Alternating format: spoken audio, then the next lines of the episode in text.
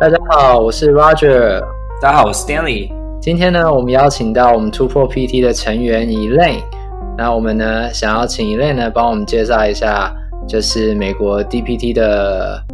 算是生活，就是说当初为什么会想要来美国，然后呢，还有在申请的时候呢，要准备呃哪一些东西。那 Elaine 呢，他目前呢在西北大学呢读 DPT。那我们现在就来欢迎一下我们今天的特别来宾，特别来宾 Elaine。耶，yeah, 大家好，我是 Elaine。然后我之前前年二零一八年的时候从台大毕业，然后二零一九年的时候到美国来念 DPT。嗯，所以我我很好奇，说你们是怎么会想要来念的？我觉得大家都分享一下好了。Roger，你先讲，你是我们老学长，你就讲吧。我啊，大家好，那个其实当初会想要来美国呢，就是。因为觉得在实习最后一年的时候，因为就等于有工作经验了，知道了物理治疗的环境在台湾受限比较多。那跟家人讨论了一下之后呢，他们愿意支持我，你懂，就是金钱上的支持。所以呢，愿意支持我来美国读书，所以我就过来了。这样。那另外一个考量呢，其实就是说，觉得。多数要深造的人后来都是来美国嘛。那有一个就是说要考托福啊，然后还有就是身份的问题。那我是想说，如果呢 小孩子在这边出生的话，可能他就没有这些问题了。他呢也不用考虑到身份，然后呢可能也不用考托福。如果他在这边长大的话，那也就可以在美国受教育。嗯，所以那时候就觉得，那长远来看，呃，可能来美国是个不错的打算，这样。所以当初是因为这个样子，然后呢，考虑来美国的。那现在我们让呃 Elaine 来分享一下，就是当初为什么他会想要来美国。好，嗯，其实我也是，我其实从很久以前，我大概小时候的时候，我有一个梦想，就是要出国读书。美国梦。好，这不不一定是美国梦。我之前有考虑过德国，我大一还有学过德文，但题外话。然后你还会讲吗？呃，我还会讲一点点。我现在在学墨西哥文，因为美国这边墨西哥人很，我要有有一些人他们只会讲。什么叫做墨西哥文？人民讲叫做西班牙文。呃，西班牙文。对，呃，就是西班，我现在在学西班牙文，对不起，因为很多就是美国这边很多墨西哥来的人，他们有些人只会讲西班牙文。那如果说，因为我们算是临床工作者，所以其实如果你会西班牙文的话，对你会来工作会有加分。那我现在就是在用一个叫 Duolingo 的软体，那这个就之后有机会再跟大家分享。那那时候会想来美国，一部一部分是因为有留学梦嘛，那另外一部分是就是其实到就是我我原本是打算大学的时候交换，但是考量到台大物质的课真的很紧，而且我没有很想要延毕，所以我后来就。我后来就准时毕业，然后就想说，哎，毕业之后不知道要干嘛。那我有想要出国，问题是我不知道我研究要走走什么方向，所以我不知道要考什么样研究所，所以就研究所这条路就先就先打掉。然后就如果说在台湾念研究所的话，好像出来工作，假假设我出来还是当 PT 的话，也没有什么价值的地方。所以我就想说，好，那就是如果说可以来美国念一个学位，然后后来工作就是薪水有提升，然后。另外一个是 DPE，它其实在美国的声望其实算不错的话，其实算是一个不错的选择。那刚好我爸妈也很愿意支持，所以就来了这样子。没错，没错。其实像那个当初要来的时候，因为也是考虑到经济啦，所以我当初本来还有另外一个想法是想说，在台湾先读完硕士，然后呢再拿奖学金来美国读 PhD 这样。嗯那只是后来考虑到要就是呃留在美国嘛，那那个觉得说好像如果可以直接来读 DPT 的话，那可能就是直接来读 DPT，因为那时候知道说呃只读 PhD 不见得就可以留在美国工作这样。现在 PhD 要留下来的话很容易吗？还是还是会就是依照就是你。可能读他还是要去抽那个工作签，那你还是一样是就是签证完了以后是 OPT，那看你是 pro 什么 program 的。program 完了以后，还是要去还是要去跑 H1B 的那个流程啊，因为他的 H1B 好像不用抽签，是学术的 H1B。我记得好像是另外一个是另外一个代码，不不叫 H1B，他们好像叫另外一个。其实如果是就是读 PhD 的，因为他们主要是做研究嘛，嗯、所以呃，主要还是看他们的研究内容有没有就是相关的学校开出职缺来这样。那专门针对呃做物理读物理治疗的 PhD 的人，未来如果他你们想要来这边读 PhD。然后是物理治疗相关的，其实他们后期都还是会希望你除了有 PhD 的学位之外，嗯、他们还希望你能够考到美国 PT 的 license。嗯，所以那个时候呢，你们可能就是说 PhD 在读的过程中，你可能跑一下呃学分认证，然后呢去找一些呃要求没有那么多的州，其实都还是可以拿到 PT 执照的。那在这边呢，就是也给就听我们突破 PT 的听众们一个选择，这样。也请 Stan 来分享一下，就是说为什么当初会想要来美国？我的话是我小时候就想要来美国念书啊，因为我小时候来美国留学过，诶，不是留学，游学，游学类似，就是也是游学了一个两一个月两个月这样子，就是从小就开始赞助的这种，也没有啦，就是学校刚好有一个算。交换的那种暑期 program，然后我就跑来了，然后我来了，基基本上是在玩啊，但是就是觉得说上课的时候老师的教法跟台湾很差很多，就是比较是互动性的，然后比较是呃希望你自己去想的，那比较不像台湾是所谓填鸭式的教育，就是说老师讲什么就是听写笔记，那就这种感觉就比较嗯，我个人不喜欢啦，我个人真的比较没有那么爱，所以。我就觉得说，嗯，我想要出来看看。然后其实高中就想来了，但是碍于家 家家里面说，呃，不要，所以就一直都没有，就一直等到就是研究所，就是来念 DPT 的时候，我爸妈才说，哦，可以，可以，可以这样。你爸妈不是怕你高中来的时候会交女朋友？这个这个应该不是一个问题吧？他们是完全双手双脚赞成这样。没有啊，高中他们不想来，就不想让我来，就只是觉得说，嗯，还太早了，年纪还太小，他觉得他会有危险这样，因为就没有没有说有家人在旁边啊，就主要都还是亲戚，那亲戚也不一定说有空，就亲戚也不一定有空照顾我啊，所以我可能就是变成高中年纪很小，就还不是很成熟，就要自己独自出来这样子，然后我妈大概就不放心，对吧？所以就还是还是因为这样，那后来就是大学念了物理治疗嘛，然后念完了以后觉得说，嗯，其实物理治疗这个工作在台湾其实嗯发展有受受到一点限制，然后能够晋升的空间我觉得没有说很大，然后在学校的时候老师多数都说，嗯，美国的物理治疗的环境其实比较健全一点点，然后发展的比较好。然后就想说，哎，那有 DPT 这个 program，那就想说来试试看。然后我个人是本来就没有想要走研究路线啊，所以就主要就还是针对临床的部分比较有兴趣。所以那时候 PhD 嗯没有考虑过，所以就直接想说，嗯，我要专攻 DPT，所以我就一整个在准备这个路上这样子。嗯，哎，说到这个的话，就是想要问大家大概什么，就是。大概什么时候确定要来念 DPT？跟什么就是怎么开始准备？因为我觉得，如果说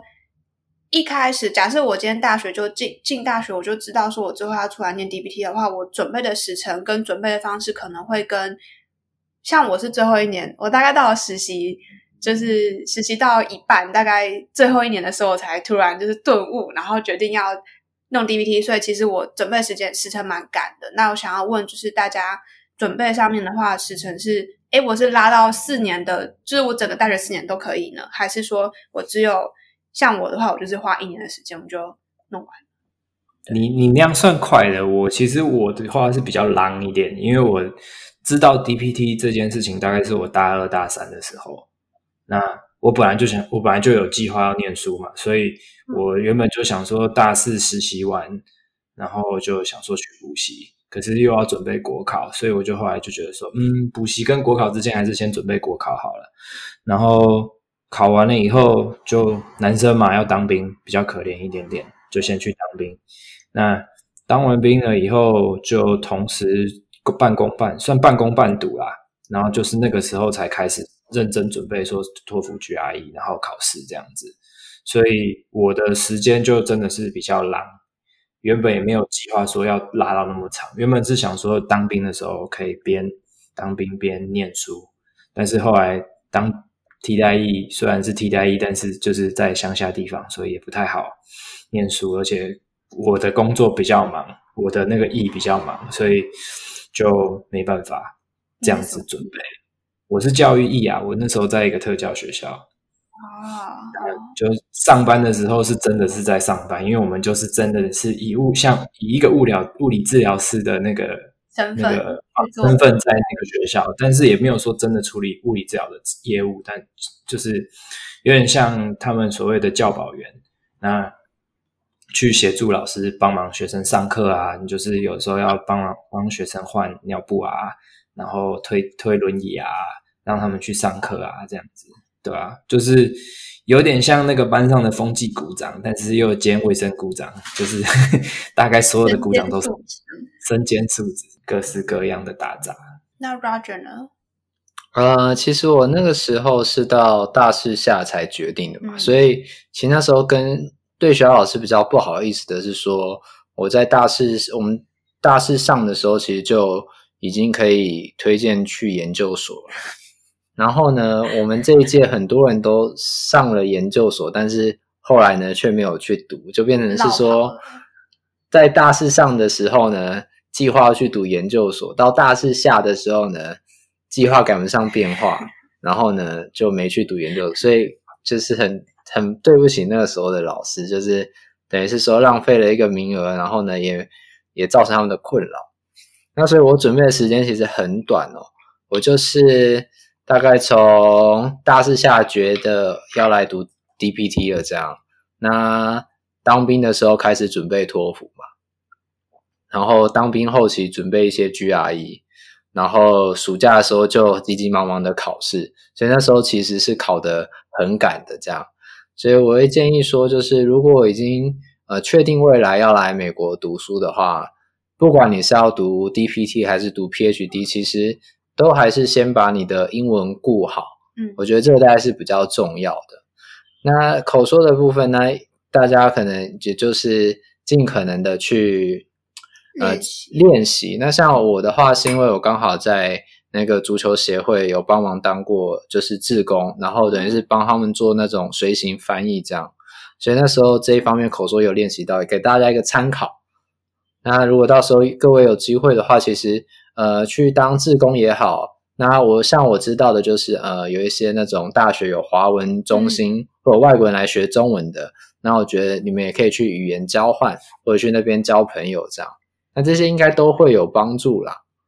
其实插一句话，就是刚刚说语言交换，听说台大就是在。语文中心辛亥路后门那边会常常有外国人出没，你可以去那边堵人，然后跟人家练口说。听说了，你是去搭讪吗？你的意思是去搭讪吧？对，去去搭讪，不是不是不是闹人去堵人，是搭讪。是我们我们是和善的学生。对，我想他们应该也都会是很希望能够就是认识一些朋友，跟你们聊聊天这样。嗯。对，嗯，不要害怕，有什么好害怕，对不对？我们人比他们多啊，嗯，三个人围一个应该是没有问题的。那我也来分享一下我就是当初准备的时程，因为我准备的就是呃，我离我准备的那一段时间比较近，所以我可以提供比较明确的一个时间轴给大家。没错，我大概是大，我也是大四下，就是当我。反正就当我十二月忙完，就是一堆小儿跟外战之后，我一月终于有时间，就是闲下来，好好的思考未来人生的目标。就是大家都会这样子，我差不多。对，然后就我大概一月中的时候决定要出国念书，所以就是那那个时候我就开始想说，好，我 GRE 跟我托，就是我们出来的时候有几个要素要准备啦，就是包含了托福语言的部分，GRE 算是美国他们考研究所共同的考试，这个。要知道，因为 GRE 其实比托福难很多。对，GRE 是他们研究所入学考，那基本上就是给你一堆很很难的单字，然后你完全以后都不会看到的单字。然后数学的话，就相对来说对我们来说有利，因为数学就就是比较简单。国中数学。对，国中数学只要顶多最多到高中的代数或排列组合，不会太难，我觉得。然后就 GRE 托福跟就是后续一些申请资料的准备，所以。嗯、我大概一月中决定，然后三月的时候考托福。那我托福准备是因为我之前有准备过，所以我这一次准备起来的话比较快一点点。我三月的时候就去考了，然后大概因为我中间四到四月到五月的时候还有去泰国交换实习一段时间，所以那一段时间我完全没有准备。那我五月中回来之后开始准备 GRE GRE，GRE 准备到六月底的时候考，考完之后再接着。七月二十号再考国考，所以基本上就是一个很紧凑的节奏。然后很赶，DPT 对很赶。然后 DPT 它其实有两个不一样，就是申请的时间，一个是叫做 Early Decision，它有点类似早鸟票的感觉。那 Early Decision 的话，它其实因为你申请的人少，所以当他在选人的时候，他从一个比较小的人选人数去选的话，相对来说你中签或是你被选上的几率就比较大。那这一个 early decision 的话，要在八月，通常都是八月十五号之前就要把稿件全部交齐，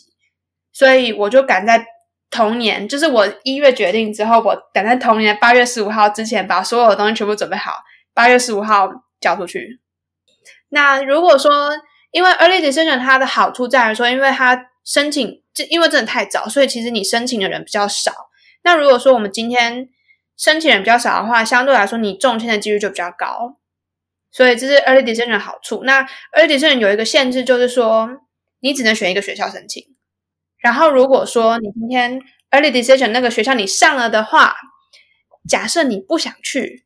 你可以，你可以，你可以说我不想去。可是你同年的一般申请的，就是比较后面十月一般申请的话，你就不能参加，你就要等到明年才能够再继续去申请 DPT。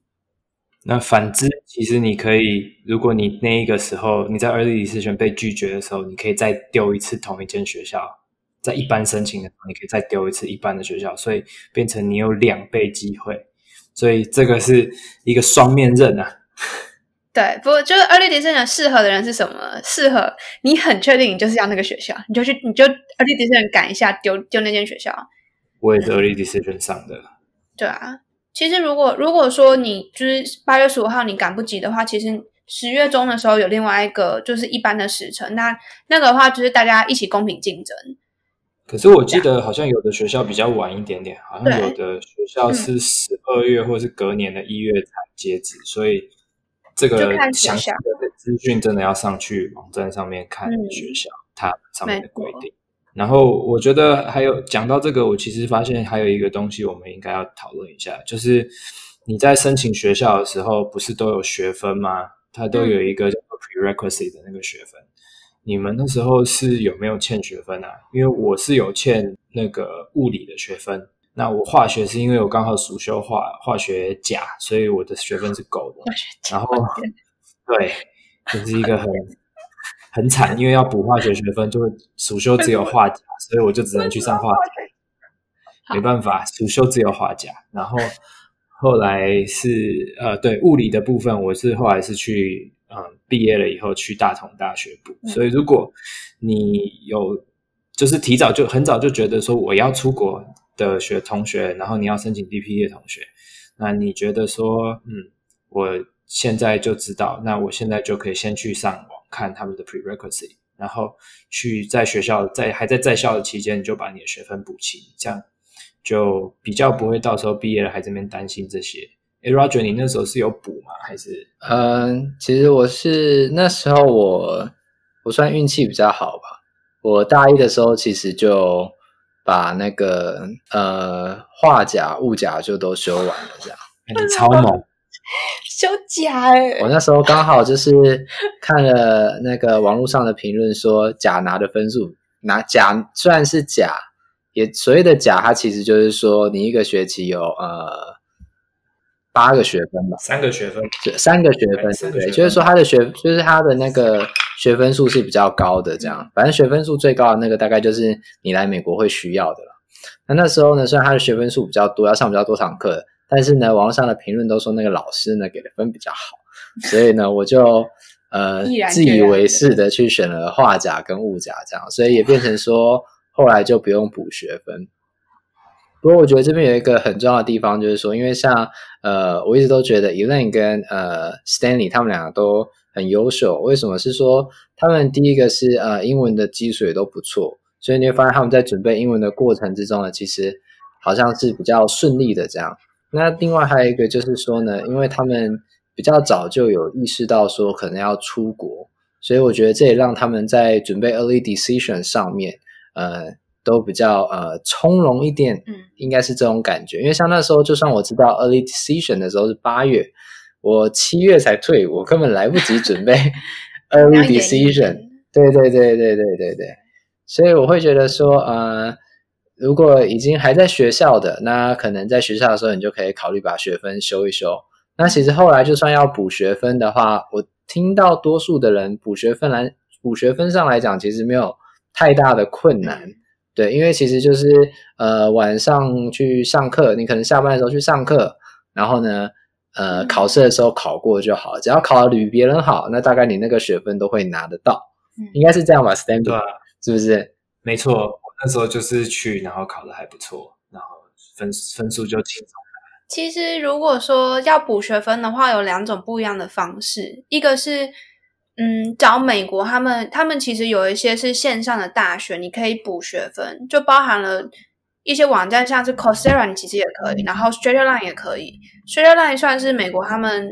呃，如果说因为美国他们其实有一些人，他们可能大学的时候他们不是。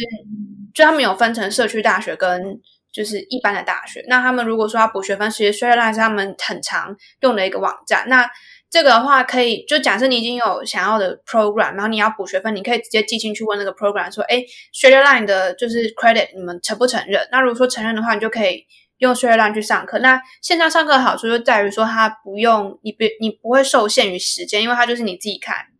然后基本上就是我上我那时候是上普化啦，啊，普化的话就是他就是叫你把所有的课本全部念过一次，然后考试就好了。所以，哦、所以就是听起来比较简单一点。可是是全英文的哦，先先警告大家，全英文的哦，所以很非常的痛苦。然后我的普化的话也是去大同大学补，那大同大学它补就是他学分的话，它比较像是随班复读，所以我那时候其实是利用我白天的时间跟就是他们大学部的学生一起去上课。那这边有一点要就是强调的是，其实，呃，欠缺的学分不一定要，就是假设我今天我只有修了普化、普通化学丙，然后他我欠一学分的话，我要补学分，我不一定要修有机化学，我可以再重新修一个一样的学分，等于说我可以再重新上一次基础的普通化学，我不用去修进阶的有机化学，所以就是这个的话，大家可以想一下这样子。诶，那讲到学分，其实还有一在学分上还有一个很重要的东西，就是学分认证。嗯，那你要来美国，他们要承认你台湾的学校的学分，通常你要去跑一个叫做 WES 的网站。嗯，那这个网站它通常需要一段的作业时间，所以也是能够尽量提早计划，提早把他们所要的成绩单啊这些东西都处理好，然后先寄过去。那其实我那时候有遇到一个很好笑的的事情，就是我太早记了，我太积极了。对，因为每一年他们那个 P 就是 PT 的那个报名的那个申请学校的那个网站叫做 PTCAS，叫 PTCAS。那 PTCAS 这个网站呢，它其实呃每一年七月是一大概六月底的时候是一个嗯一个截止的时间，一个算是一个年度转换的时间。所以我那时候就是太早送成绩单了，所以我的年度我在他成绩单六月底的时候就已经送进去了，所以他以为我是上一个年度的申请人，所以他就把我的资料丢掉了。然后到了新的年度的时候，他就一直跟我说他没有收到我的成绩单。我就说为什么？我明明就送了啊。然后他就说我没有收到。然后后来一直是一直一直信件往来了以后，才发现说哦，原来我呃是在我的成绩单太早送到了，所以我上一个年度就已经送到了。然后我要必须再重新再花一次钱，就是请那个 WES 把我认证的成绩单再寄过去。所以。这个也是，就是稍微要自己计算一下，然后稍微推算一下。那 WES 作业的时间大概是四到六个礼拜，所以你就大概六诶七月初的时候开始弄这个就可以了。因为他他成绩单进去了以后，他其实你进应该说你呃送件，就是你送出你要申请的时候，你没有成绩单没有关系，但是你只要知道说你的成绩单是已经在路上了，这样就好了。对，其实其实 WES 这个，它 WES 这个组织，它算是第三方的学分认证，所以它并不属于任何一个国家，它就是一个第三方，然后等于说它公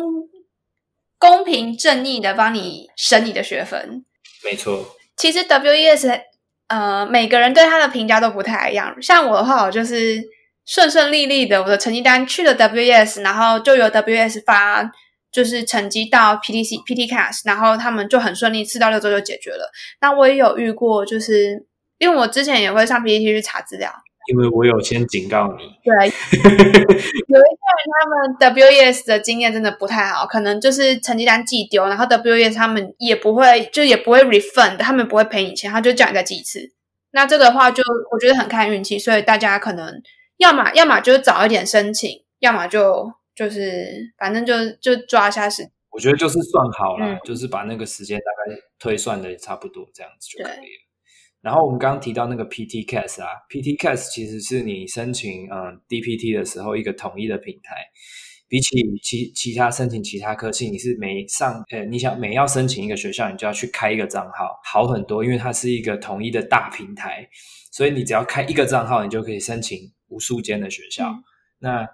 你基本上你就是把你所有资料、基本资料填上去，然后每一个学校它要求的东西你上传，像说每个学校要求的 essay 或是这些东西，你都把它丢上去，那你就可以一次丢可能四五间学校。那当然，你丢越多间学校，要付的一些申请的费用可能就越高，但是。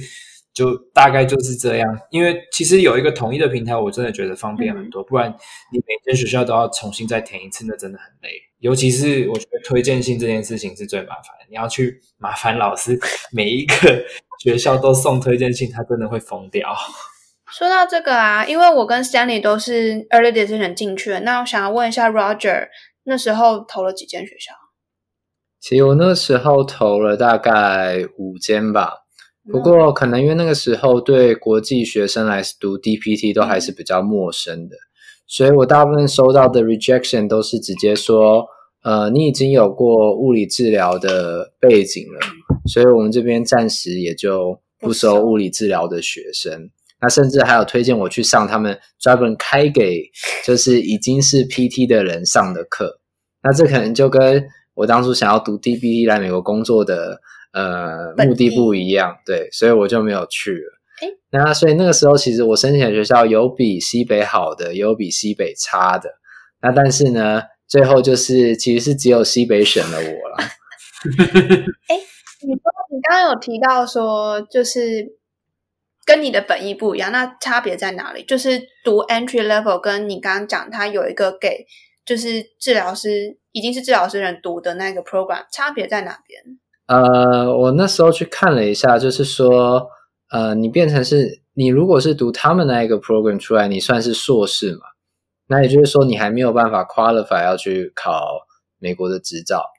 变成是这个样子，对吧？所以后来就没有去了。不过 anyway，那时候西北选了我，所以我运气还不错。然后呢，就这个样子过来了，这样。对，那像我那时候呢，申请的时候其实是没有面试的。因为我们那时候，我记得我刚入学的时候，学校老师还很骄傲的说，我们西北大学收 DP 的学生，我们是不面试的。为什么？因为有没有研究说有面试之后的学生表现会比较好啊？可是呢，问题来了，就是在我之后的学生呢，如果要申请西北大学的 DPT 呢，他们都会有一个面试，这样。所以像 Stanley 呢，他就有被面试过。然后呢，那个 Elaine 呢，他有被面试这样。那我觉得可以让他们两个人来讲一下，就是当初面试的经验。那我们先让 Stanley 来分享一下。我是算是开先例啦，我是开先河的那一位，就是我是被面试的学生。那他们要面试我们的原因，是因为说他们想要确定我们会讲英文，而且我们可以把很艰深的医学观念用英文的白话文讲出来。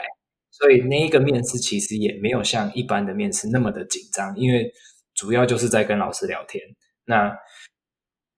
我觉得老师问的问题也不是说太困难，因为他那个时候就大概问说说哦，你你为什么会想要来啊？你为什么会想要念想要念 DPT 啊？这些很标准的问题。然后他还问我说，呃，你最期待搬到芝加哥的事情是什么？然后你会不会觉得搬到芝加哥来，你会觉得感到不习惯？所以他就真的是一些很生活化的的那种问题。然后我觉得我被问到最艰。困难的问题应该是一个，嗯，就是解释医学名词啊。然后老师就是问我说：“哎，那时候，呃，请你用英文的白话文解释什么是 reticulopathy。”就就是这个东西，就是我印象很深刻这个字。那那时候就是，呃，还跟他说可以给我三十秒稍微 想一下怎么解释吗？说可以啊，没问题，你想一下。其实我那我蛮好奇的哈，你那时候啊，当他问你说你最期待来芝加哥。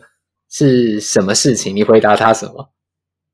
哦，那时候因为刚好小熊队那一年拿世界冠军，所以我那时候就问他说：“我很期待看小熊队的比赛，而且我很喜欢棒球。”真的是这样啊？所以真的啊，真的啊。然后我觉得，然后我觉得芝加哥很漂亮啊，什么那个建筑很美，然后我很想要看那个。我觉得如果当初他问我这个问题，我大概可能会答不上，因为你知道我。没有去过芝加哥，在我来讲啊，我的年代只有芝加哥有 Jordan。你也那其实你就直接借题发挥说 Jordan 啊，我你就说我是 Jordan 的 fans。蛮小，我运气比较好，我不用面试，后来也没有什么大问题。所以你们比较辛苦，对啊，我那时候在准备的时候，其实是有稍微研究了一下芝加哥啦，就是准备考试，呃，准备不是考试，准备面试的时候，我有稍微研究了一下芝加哥，就是。因为我知道美国人喜欢运动嘛，那这些体育赛事也都是他们生活的一部分，所以那时候我就有稍微 follow 一下，说，哎，公牛啊、小熊啊、白袜啊，然后那个美式足球的那个芝加哥熊队啊，这些的我都有稍微 follow 一下，那看一下到底是怎样。那当然，我个人是比较喜欢棒球啦，所以嗯，我就多多的去就是看了一下棒球，然后刚好那一年是小熊。光绪熊拿到，隔了一百零八年，终于拿到世界冠军，打破魔咒的那一年，所以哇，非常有话题，嗯，对吧？那 Elaine，你那时候老师问的是什么问题？其实我不太记得老师问什么问题，不过我记得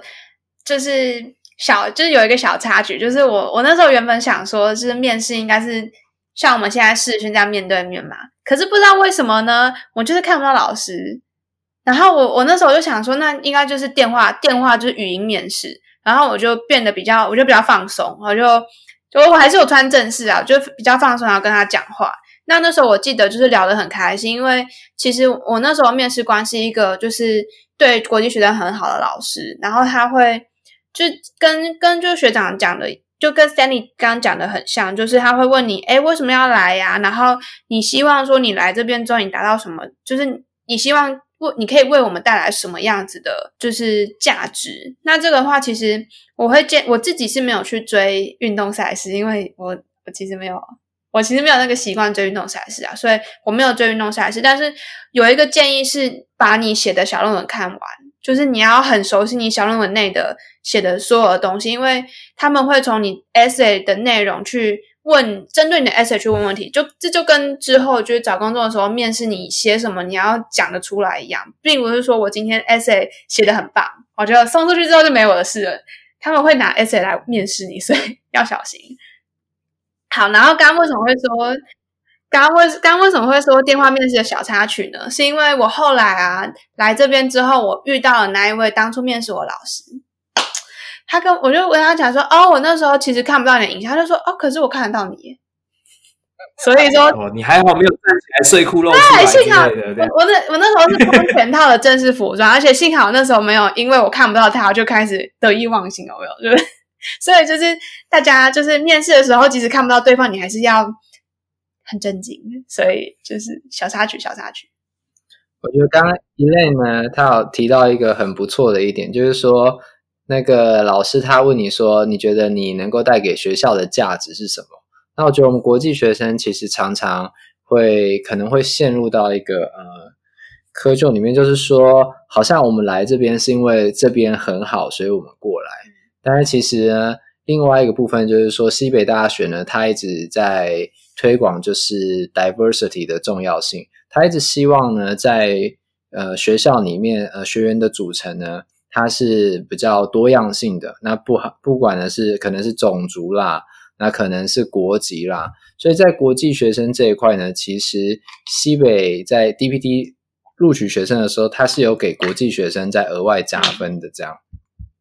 那所以我觉得有一部分我们的价值呢，其实就是让你的同学呢能够体会到说和不同文化的人生活在一起，那可能会遇到什么样的，不管是呃不同，就是可能你们讨论报告的方式的不同，你们的 presentation 的不同。你们跟那个同学之间应对的不同，那借由你们和他们生活在一起呢，他们就可以感受得到。那同时呢，就是把这样的经验拿去给，就是当他们在和其他病人呃沟通的时候或互动的时候，他们就可以把从你这边学到的东西呃用在别的病人身上。这样。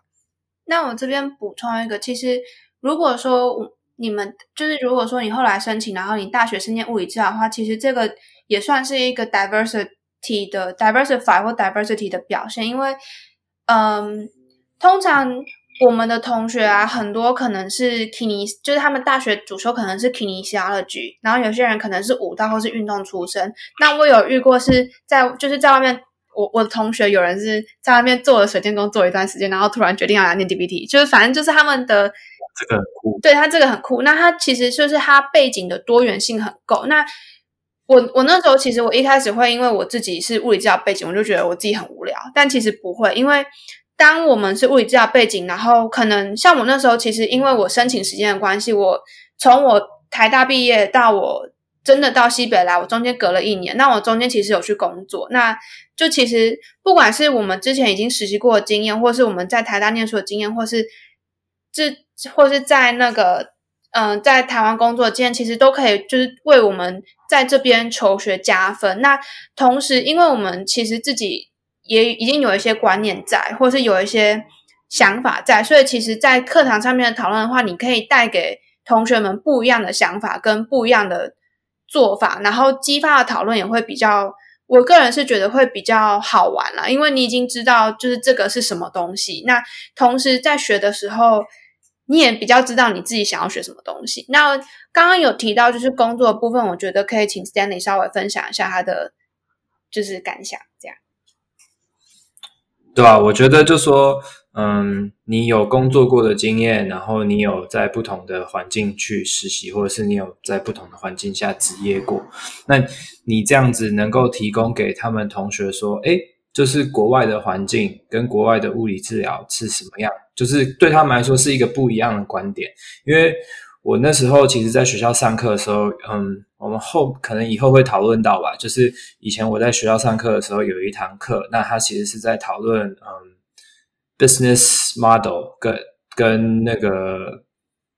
嗯，就是诊所经营的方面。然后他其实那时候有讨论到一个一个东西叫做 hot topic。在美国有有一系列的的专题是说，他们觉得说，嗯，这个东西是很热门的，而且很有争议性的。那那时候其实讨论到的一个问题是说，呃，医生呃跟治疗师之间的 referral 之间的关系，有很多的诊所其实是医生有入股的，然后那他们之间入股的那个关系是有像说，呃，我给你一点点的呃 commission，就是我给你一点好处，然后。你让他的那个 physician 就可以会转更多的病人给你，这样，所以在他们在讨论这个的时候，我就可以分享他们给他们听说，哦，我在台湾的时候，台湾的诊所多数是有医生呃拥有的，那物理治疗师通常是被雇的员工，那他们就会觉得说，哇，这很特别。那他们就会很想要听我分享说我以前工作的经验。所以我觉得这个对我来说是一个很不一样的。然后刚刚 Roger 也有提到说那个很 diversity diversity 的部分。那我们班上有一个同学，他很好玩，他其实是呃西北的教授，然后他是原本是西北生科的教授，那他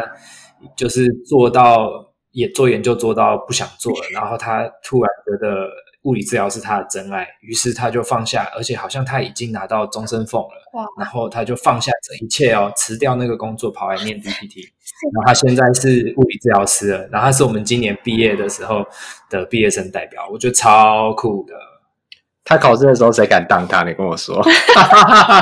我真的不知道谁敢当他。哎、欸，他那时候我大我大一的那个课，啊、然后就是大家要分享自己的背景，然后他把他那时候的博士论文拿出来，然后他博士论文是在做那个 acting 跟 myosin 那个那个 bridging 的那个研究，嗯。现在是都已经动画化了，然后那个时候他还他就是一九九几年的时候还在做那个研究，所以你看这二十年来生科到底进步了多少，很夸张哦。等一下，他他几岁啊？嗯，我不知道，应该四五十吧，我猜。好酷哦！哎，其实其实真的就是你来，就如果说你到台美国来念 DPT 的话，其实像基本的话，你的同学任何 age 就是。任何的年龄都有，像有一些是他们可能就是大学，他 kinesiology，他可能已经知道自己之后要念 PT，他就肯尼肖局修完之后就直接上来。然后也有一些可能是工作了几年，那也有可能像 Sandy 刚提到他的同学，就是就是已经已经是拿到终身俸的教授那种，就是来学习。所以其实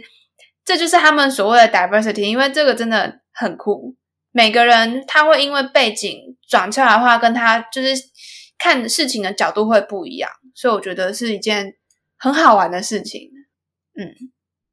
那我想我们今天的讨论呢，应该就到这边了。那大概就再帮大家总结一下，就是如果呢，你比较早就已经决定说要来美国的话，那就可以开始呢，好好的准备一下你的英文，然后呢，还要把要修的学分都先修完。那这样之后呢，就不用去补学分。那后来呢，如果你要来美国读 DPT 的话，需要学分认证的部分，那你就会需要去找 WES 这一个网站。那如果要申请 DPT 的呃部分，它会有一个平台，就是 PTCAS，那它就是一个共同的平台。那你就是把所有的资料放进去，然后呢，再从里面去投递到你想要去申请的学校就可以了。那我想，我们今天呢，呃，大概的内容就是到这边。如果呢，你喜欢我们突破 PT 的话，那请记得呢，来我们这边给我们留言，告诉我们你想要听的内容是什么，然后呢，给我们一些鼓励。那有什么指教呢，也欢迎在下面留言。那非常谢谢我们今天请到的来宾 Elaine，